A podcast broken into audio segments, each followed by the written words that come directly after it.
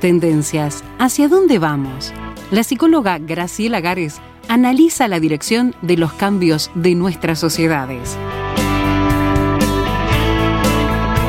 Tendencias. Presenta Radio Transmundial.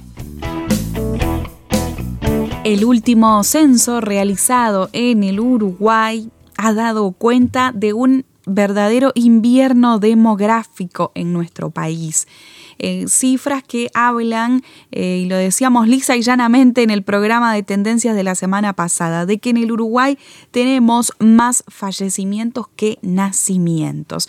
Y estamos analizando las causas y las consecuencias de este dato que suena, bueno, suena frío, suena sencillo, concreto, eh, pero sin embargo tiene mucho que ver con cómo vivimos individualmente, las decisiones que tomamos y la manera en la que pensamos también, las ideologías que nos mueven de un lado para el otro. Y vamos a retomar el tema con la psicóloga Graciela Gares. ¿Cómo estás, Graciela? Bienvenida otra vez. Muchas gracias, Alejandra, y un saludo a la audiencia. Bueno, un tema bien interesante. Nos contabas datos, Graciela, la semana pasada, eh, que dan cuenta justamente de esto, de que nuestro crecimiento está completamente estancado, podríamos decir. Sí, sí. Para haber crecido apenas un 1% en 12 años, se considera un crecimiento prácticamente nulo. Y si además hilando fino, se analiza que ese crecimiento está dado por el aporte de eh, población de otros países que llegó al nuestro, migrantes, eh, prácticamente el crecimiento en base a reproducción de la población uruguaya ha sido nulo. Vos, eh, fuera de micrófonos, Graciela, me dabas un dato que, como que aclaraba un poquito el panorama. Me decías, por ejemplo, en Israel el crecimiento era de un 1%, pero anual. Un 1% anual. En Uruguay estamos hablando de un 1% en prácticamente más de una década. Más de una década. ¿Qué te parece? Por eso, ahí está. Em, el pueblo, la nación eh, israelita, eh, si nosotros, es un ejemplo eh, muy sobre, en, el contexto mundial, es un, ejemplo, un caso de estudio, un caso muy interesante, porque ellos tienen su territorio, es del tamaño de nuestro departamento de Tacuarembó, y buena parte de ese territorio es desértico y ellos en, esa, en ese territorio tan pequeño tienen 9 millones de habitantes. ¿Qué te parece? Y, eh, es una población que está en, crecimiento, un 1% anual, y eh, con una, eh, un número de jóvenes muy significativo, muy importante. No es para nada una población envejecida, andando por sus calles uno ve mucha este, gente joven y un país que se desarrolla continuamente en el campo tecnológico, en el campo de la innovación. Han tenido que ser muy creativos para desarrollarse en esa, en esa condición eh, física que tiene ese país con un porcentaje mm, territorial desértico significativo y tienen un muy alto nivel de vida. No es que en, medio de todo el contexto también conflictivo en el que viven, ¿no? Porque es otra otra realidad, ¿no? En un contexto ampliamente altamente conflictivo, Alejandra, y que si uno mira en este momento en el cual ese país está en, en estado de guerra, si no tuviera la eh, el matiz de población que tiene con un alto componente de jóvenes, ese país no podría estar eh, batallando como está batallando. Claro. Porque una población que tenga eh, un promedio de edad de 50, 60, 65 años no puede estar en el frente de batalla. Claro. ¿Verdad? Entonces eso nos trae a colación em, pensamientos bíblicos, verdades bíblicas como aquellas de que el, el, hombre que llena su aljaba de, este, de hijos, que llena su casa de hijos es un hombre que, este, que nunca va a ser avergonzado porque tiene un potencial ahí para, en países, en contextos donde hay guerra, tiene un potencial con el cual responder, ¿verdad?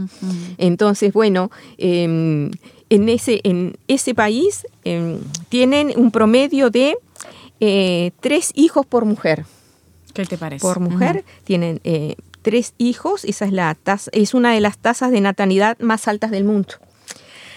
Y eso no les acarrea pobreza, porque es un error que tenemos en la cultura nuestra. A más hijos, más pobreza. En países mal, mal gobernados, sí.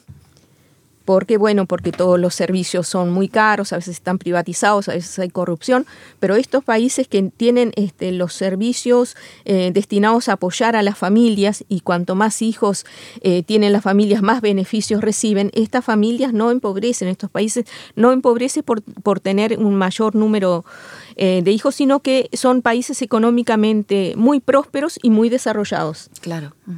Decíamos que todo ese potencial joven a ellos les ha llevado a tener mucho, mucho cerebro abocado a la investigación, a la innovación, y bueno, y ellos han salido al mundo y exportan eh, cada vez más ciencia y más tecnología, producto, bueno, de esos cerebros jóvenes de los cuales este, las eh, se, nutre el país, ¿verdad? Tienen un alto potencial tecnológico, tienen un buen nivel educativo. El 88% de los adultos de entre 25 y 64 años finalizaron la educación media superior, eh, tienen una gran fuerza laboral y en estos momentos están demostrando tienen una gran fuerza para la guerra para defender a sus países, ¿verdad? La esperanza de vida al nacer en Israel supera los 80 años. ¿Qué te parece? Entonces, bueno, eh, uno se pregunta, ¿y cuál es el secreto? ¿Y eh, cuál es el secreto en ese paisito tan pequeño? ¿Y cuál es el problema en nuestro país, que es un poquito eh, de mayores dimensiones? Tenemos mucho más territorio que ellos, prácticamente despoblado y una población cada vez más envejecida y más demandante de, del sostén de los dineros públicos, ¿verdad? Para mantenerse, ¿verdad? Sí, y un país con una riqueza ecológica también importante, ¿no? En lo que son los recursos que, tiene el Uruguay, ¿no? Los recursos hídricos, los campos, eh, bueno, tanta cosa, ¿no? Este, la ganadería, la agricultura, la pesca, ahí está. ¿Qué nos pasa? ¿Por qué jugamos a ir a menos? Teniendo todo esto. Y bueno, decíamos, esto tiene que ver con una, eh, con una visión, con una percepción de cosas que no son lo material, que van más allá de lo material y que tienen que ver con una cosmovisión, ¿verdad? Y eh, bueno, eh, nada más contrario al plan de Dios que el descenso demográfico, nada más contrario, algo que nunca estuvo en la mente de Dios, que las poblaciones fueran a menos en lugar de ir a más. Eh, cuando Dios hizo todo el, trabajo de creación a los primeros seres humanos, les dijo, sean fructíferos y multiplíquense. Llenen la tierra y gobiernen sobre ella. Desde el primer momento. Desde el primer momento. Y luego del diluvio, ese juicio que Dios debió mandar cuando la maldad del ser humano se había multiplicado mucho y Dios quiso frenar eso, luego del diluvio, Dios dice el texto bíblico que Dios bendijo a Noé y a sus hijos y les dijo, ahora sean fructíferos y multiplíquense y vuelvan a poblar la tierra. Y nosotros tomamos eso como algo que está en el corazón de Dios. Dios es un Dios de vida, no es un Dios de muerte, de abortos, este, eh, sino que la idea de Dios es, bueno, que se llene la tierra, este, una tierra, un planeta tierra, el cual Él ha dotado de tantos recursos, tantos, tanto potencial y cada ser humano de tantos dones, ¿verdad? Sí, sí. Como que la población, eh, este, cada ser humano que nace viene ya provisto potencialmente de una serie de dones, de, capacidades intelectuales y manuales y físicas que tiene para desarrollar. Entonces, eh, para nada tiene que ver este, este estilo em, de, gobierno del país, de políticas del país, de cultura que tenemos en Uruguay, restrictivo, de este, no confiar, de em, eh, no apostar al futuro que es lo que traduce esta situación demográfica, ¿verdad? Este, no apostar al futuro, no creer en que em, eh, abrirnos, invertirnos, darnos, animarnos a reproducirnos, eh, creer que eso nos pueda jugar en contra. Solo nos juega en contra en países que eh, prescinden de Dios. Que, que tienen una cosmovisión con una ausencia de, de un Dios benefactor, de un Dios bueno, de un Dios proveedor, ¿verdad? Bien, hacemos la pausa mientras usted va pensando en todo esto y si quiere nos hace saber ¿eh? qué, está pensando, eh, bueno, eh, escuchando a la psicóloga Graciela Gares, qué cosas se le ocurren, si está de acuerdo, si no está de acuerdo, por favor nos envía su mensaje de texto o de WhatsApp, enseguida escucha el contacto. Estás escuchando Tendencias, análisis de actualidad con la psicóloga Graciela Gares.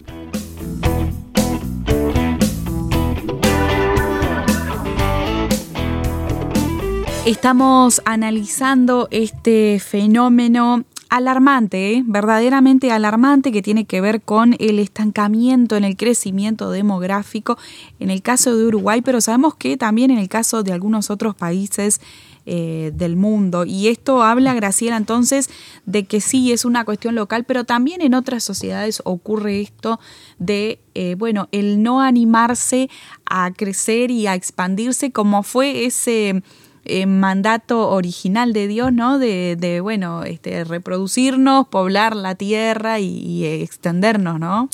Tal cual, tal cual. Eh, Dios dice que eh, los hijos son un regalo que Él nos da, claro. no son una carga ni un problema, son un regalo y son una recompensa de su parte, algo que Dios ha querido darle al ser humano para su bienestar y para su felicidad, ¿verdad? Uh -huh, uh -huh. Y bueno, este, además los define como saetas en manos de un guerrero y nadie mejor que Israel, decíamos, para testimoniar en en, en, esta situación de guerra que ellos están viviendo y pensamos en Uruguay, si Uruguay debiera enfrentar un conflicto armado, Dios no lo permita, ¿con cuál fuerza joven lo va a enfrentar? Uh -huh. Cuando eh, hay niños que eh, no llegaron a nacer porque su vida se cegó en el vientre de, de sus mamás, eh, hay otros niños que, bueno, este, las parejas eh, renunciaron a gestarlos porque dijeron, bueno, eso compromete nuestro bienestar material, eh, nuestra calidad de vida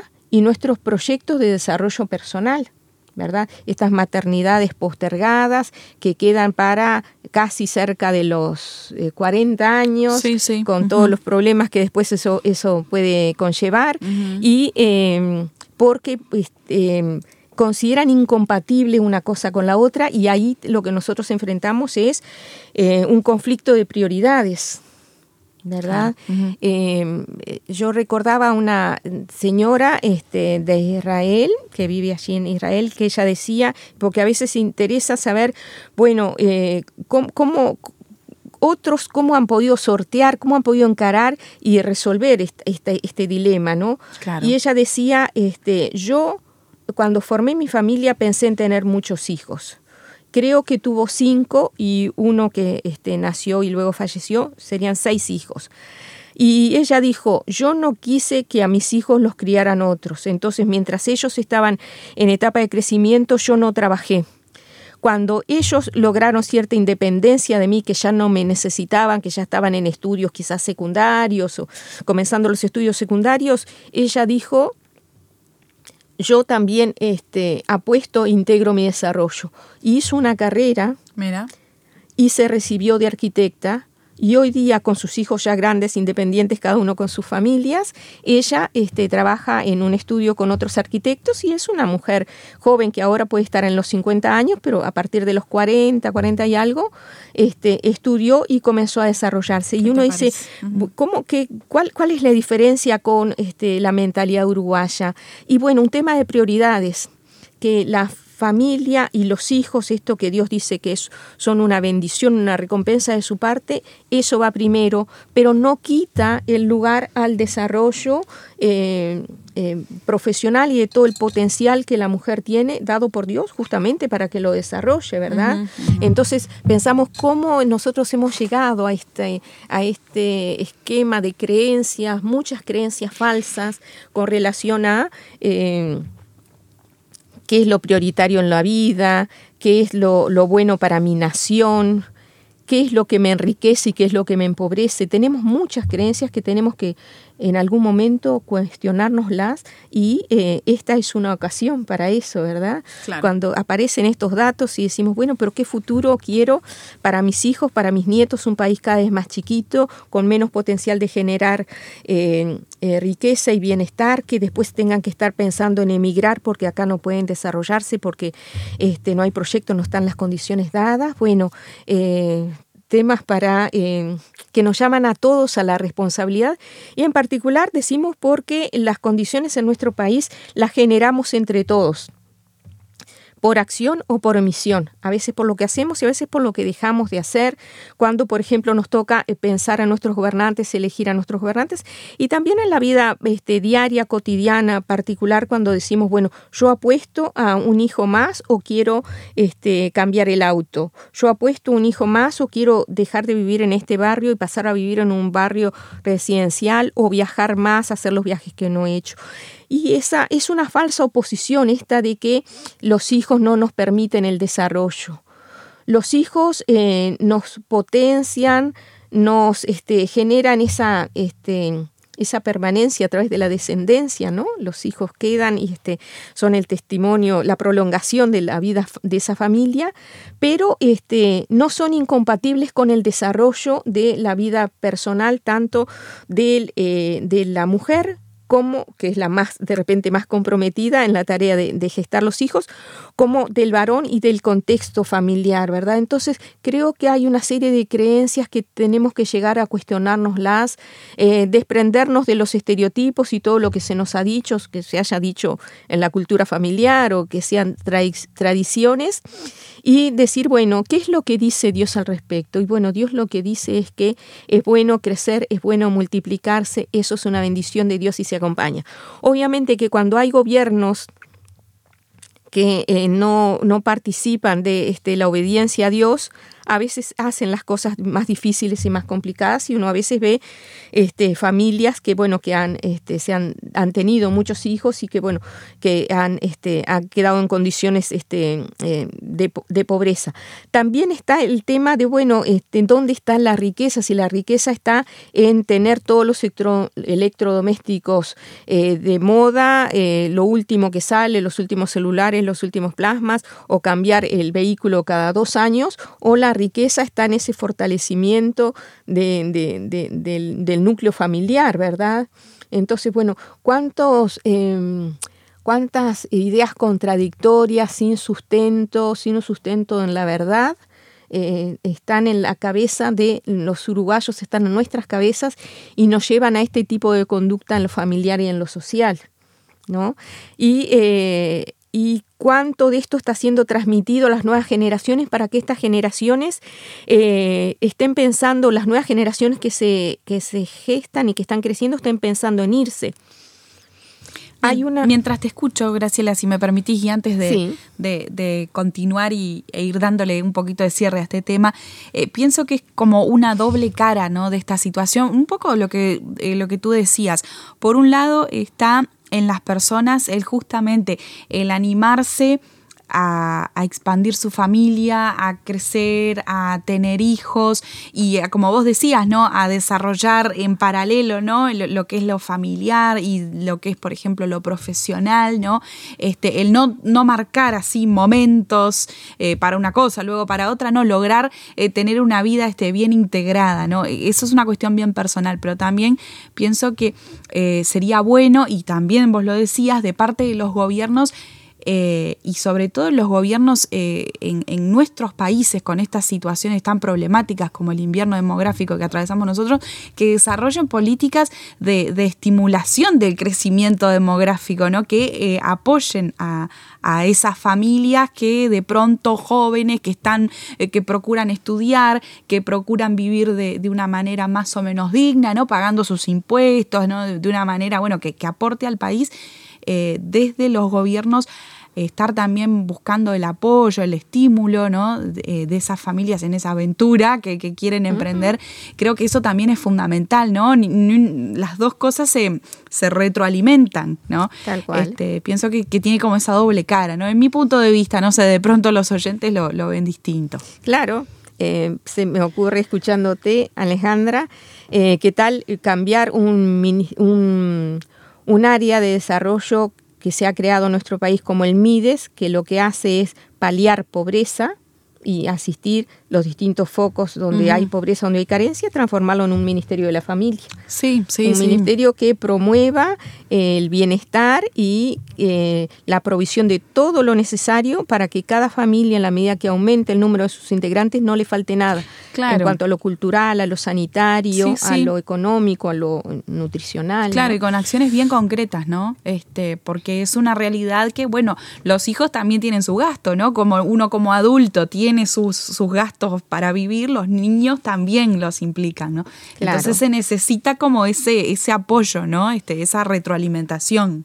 Sí, sí, un país que considere una riqueza cada niño que nace y decida invertir claro, de sus dineros, los dineros públicos en la asistencia a cada familia que incremente su número de hijos, eh, relevarla de impuestos, no sé, actividades de cuatro horas para que las mamás puedan atender a sus hijos y también puedan participar de la vida laboral del país con una remuneración que no, eh, no aplique a las, no mire solo las cuatro horas, sino que cubra que es mamá de tantos niños, entonces puede cobrar por ocho horas y trabajar cuatro y eh, que a su vez esos, em, esos, esas empresas que admitan una propuesta así sean exoneradas de impuestos. ¿Cómo hay mucho que se pueda hacer en ese sentido?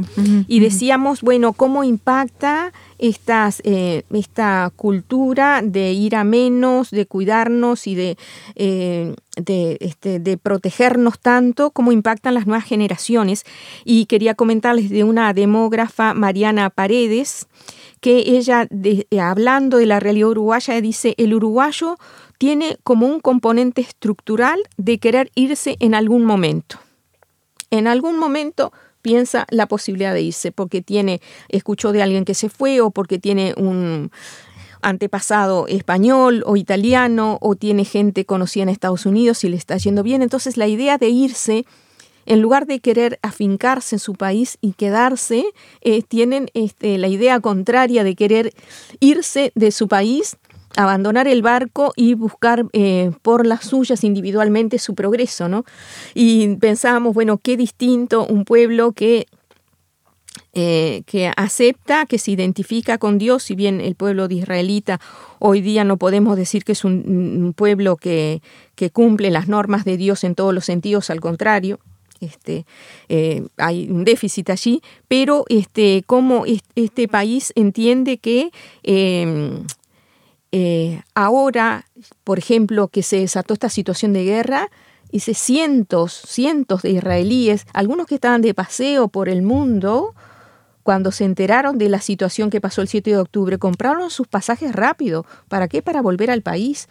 No, no el pensar no fue, ah, yo con la situación que está allá mejor me quedo acá donde estoy. No, ¿dónde hay pasajes? Porque quiero volver al país porque tengo que defender a mi país.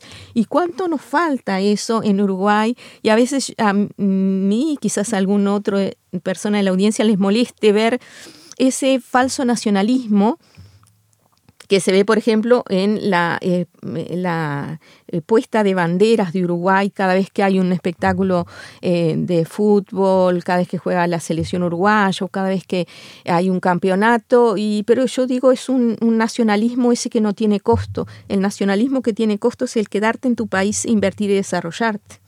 ¿Verdad? Este, el otro es un nacionalismo barato que una vez que la selección uruguaya entró a perder, guardamos la banderita. Sí, sí. ¿No? Entonces, oh, qué lindo es tomar mate y comer tortas fritas, pero cuando este cuando hay que como decís vos, Graciela, ponerse la camiseta en serio, ahí fallamos, es claro.